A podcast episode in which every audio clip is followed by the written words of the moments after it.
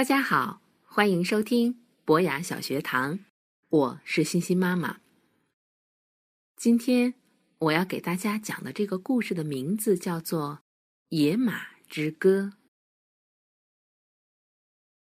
从前，印第安人总是随着野牛群四处迁徙，他们用马匹来运送帐篷和各种东西，还训练速度最快的马。捕猎野牛。村子里有一位非常爱马的女孩。黎明时分，鸟儿们正在颂唱升起的太阳，女孩就起床了。她牵着马儿到小河边饮水，轻声的和他们说话。马儿则形影不离的跟随着她。人们发现，女孩最理解马儿们。他知道马儿们最爱吃哪种草，也懂得帮他们找到躲避冬天暴风雪的地方。如果不小心有马儿受伤，女孩还会照顾它。女孩每天都帮母亲提水、捡柴火，然后就赶紧跑到马群那里。她和马群一起在草地上散步，不过也不会离家太远的。有一天，天气炎热，太阳高挂在头顶，女孩昏昏欲睡。她摊开了毛毯，躺下来。马儿们在花丛中吃东西，慢慢的走着，声音听起来舒服极了。女孩很快就坠入了梦乡。远方微弱的闷雷声没有惊醒女孩。天空中布满愤怒的云，闪电在黑暗中明灭。可是，清凉的风和雨的气息却让她睡得更沉了。突然间，一道闪电划过天际，轰隆雷声震动了大地，女孩吓得惊跳起来，所有的动物都被惊醒了。马儿们吓得后腿直立，鼻息恐惧的喷出。女孩抓住一匹马的鬃毛，跳上了马背。刹那间，马群像一阵旋风飞驰而去。女孩要叫马群停下来，可是雷声掩盖了她的声音，马儿根本停不下来。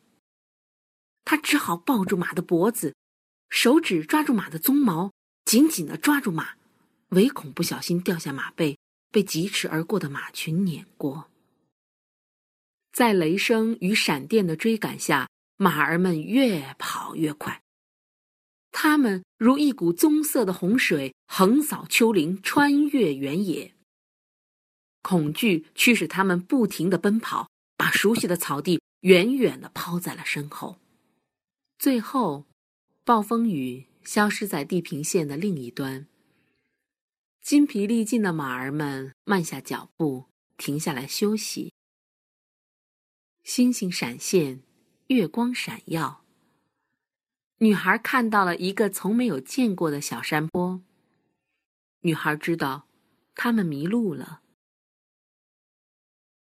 第二天早晨，女孩被马嘶声吵醒。一匹美丽的、身上布满斑点的马儿。在他面前来回的跑，他一面轻快的小跑，一面甩动自己的鬃毛。这匹马既强壮又神奇，比女孩想象的任何马都更俊秀。他告诉女孩，他是在山丘上漫游的野马群的首领，欢迎女孩和他们共同生活。女孩很开心。所有的马儿也都抬起头来，发出愉快的马嘶声。他们很高兴能与野马群一起共度自由的日子。村子里面呢，人们开始寻找女孩和消失的马群，可是到处都找不到。一年以后，两名猎人骑马进入野马居住的山丘。当猎人们登上一座丘陵，往最远的地方眺望时，他们看见了由那匹美丽的种马领导的野马群，而种马身边正是骑在马背上的女孩，她还带着一匹小马。猎人们急忙呼唤女孩，女孩也对他们挥手致意。可是，种马很快就把马群和女孩都带走了。猎人们疾驰回家，告诉大家他们看到的情景。村里的男人们都跳上他们跑得最快的马，立刻出发去追赶女孩。这是一段漫长的追逐。种马保卫着女孩与小马，它围着女孩与小马打转，让骑士们根本没有办法靠近。而骑士们试图用绳索套住种马，可是他都避开了。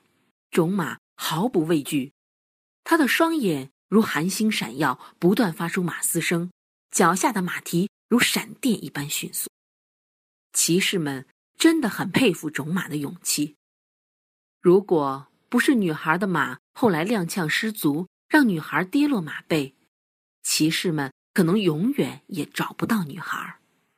回到家里，女孩见到父母很高兴，父母也觉得女孩能回家应该感到很高兴。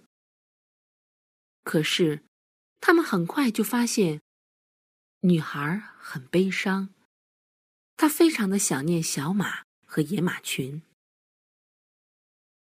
每天的黄昏，当太阳下山后，人们会听到种马在山顶上哀伤的马嘶声，呼唤着女孩回到她的身边。时光流转，女孩的父母也知道女孩非常的寂寞，她生病了，医生们也帮不了她。父母问女孩：“究竟怎样才能好起来？”我，我想和野马们一起奔驰。女孩回答：“他们是我的亲人，你们如果肯让我回到他们身边，我会非常的开心。”女孩的父母很爱她的女儿，他们同意女孩回去跟野马一起生活。他们给了她一套美丽的衣服，还给了她村里最好的一匹马。种马带领他的野马群从山丘上下来了，人们为马儿准备了很好的衣饰，彩色的毛毯和装饰过的马鞍。他们在马儿的身上绘制图案，还在它们的鬃毛与尾巴上绑上老鹰的羽毛和缎带。为了报答父母，女孩把小马送给了她的父母，每个人都非常的高兴。女孩再次骑上了马，陪伴种马前行。他们幸福的生活在了一起。不过，女孩可并没有忘记她的族人。每一年，他都会回来；每一次，他都会送给父母一匹小马。有一年，女孩没有回来。此后，再没有人看见过她。可是。当猎人们再次看到野马群时，发现一匹美丽的母马在神气的种马旁边奔驰。它的鬃毛和尾巴就像淡淡的云朵在身旁漂浮。人们说，女孩一定也变成了一匹野马。直到今天，我们依然为野马族中有我们的亲人而高兴。他们肆意奔驰，让我们欣喜；我们的思绪随他们驰骋。好了，小朋友们，《野马之歌》就讲到这儿了，让我们下次再见。